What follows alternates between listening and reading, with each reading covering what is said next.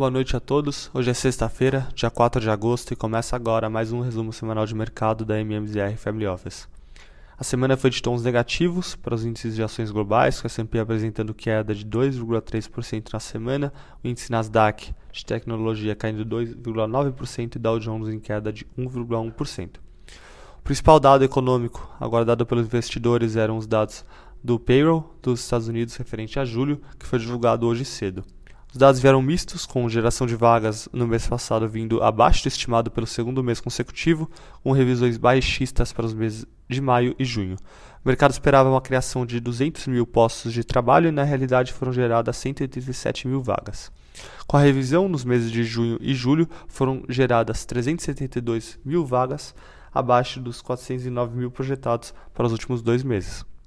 Do lado positivo, o mercado de trabalho menos aquecido e voltando ao patamar de normalização da balança de oferta e demanda gera um alívio nas estimativas de alta de juros pelo Banco Central e, como consequência, vimos um declínio nas taxas de juros futuro, principalmente nos vértices intermediários. Em levantamento da CME, a estimativa é de que a alta dos juros definida pelo FOMC na semana passada tinha sido é, a última com 90% de probabilidade de que na próxima reunião o Banco Central mantenha as taxas de juros inalteradas. Por outro lado, o crescimento do salário no mês veio acima do projetado, em 0,4% de alta na comparação mensal, e a taxa de desemprego veio abaixo do estimado, com redução para 3,5% contra 3,6% estimado, mostrando que o mercado de trabalho segue bastante aquecido.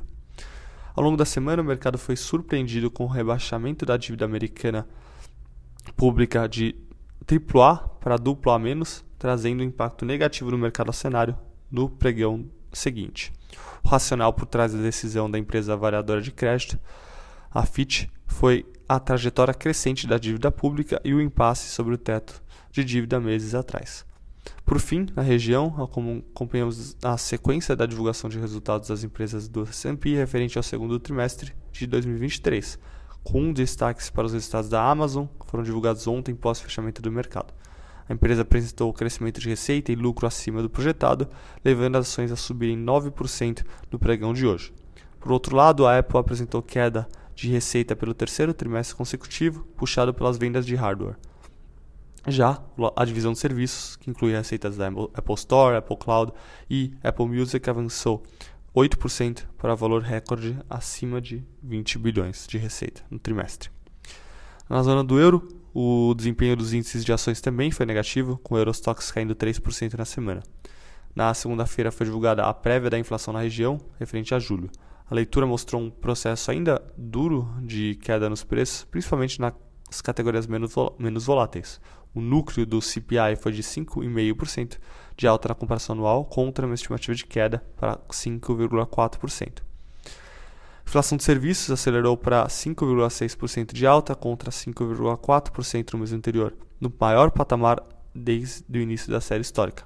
Por outro lado, os itens mais voláteis, como energia e bens, mostrou arrefecimento, trazendo uma queda no headline para 5,3% no mês. No mesmo dia foi, divulgado, foi a divulgação do PIB do continente europeu, mostrando um crescimento trimestral de 0,3%, número acima do esperado e mostrando a volta do crescimento nos países europeus. No Reino Unido, ao longo da semana, o Banco Central optou por desacelerar o ritmo de alta de juros para a elevação de 25 pontos base, trazendo a taxa para 5,25% em decisão dividida entre alta de 50 bips até um membro votante em manutenção da taxa básica de juros. Na China, tivemos a divulgação do PMI de manufatura no início da semana, mostrando um valor abaixo de 50,3 esperado e evidenciando uma contração na atividade na comparação mensal. Por outro lado, o PMI de serviços veio acima do esperado e em 54,1, mostrando expansão na atividade.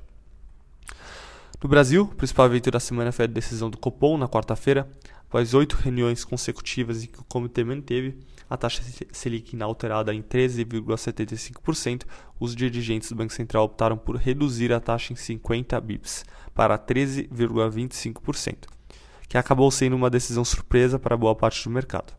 A decisão não foi unânime, com quatro dirigentes optando por um corte menor da Selic e cinco votando para uma redução de 0,5%. incluindo o presidente do comitê, Roberto Campos Neto.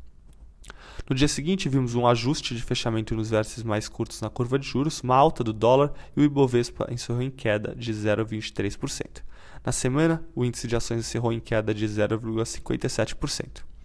Além da decisão, foram divulgados dados de produção industrial que vieram melhor do que o esperado, mostrando uma expansão de 0,1% em junho na comparação mensal. Na quinta-feira, foram divulgados dados de PMI composto e de serviços no país, com PMI de serviços mostrando uma expansão, porém menos do que o estimado. No mercado de juros, vimos um fechamento da curva na semana, principalmente na parte curta, como reflexo da decisão do cupom, e no câmbio, o dólar encerrou a semana em alta de quase 2,9% contra o real, finalizando cotado a R$ 4,87. Bom, essas foram as notícias da semana. Desejo um ótimo final de semana a todos.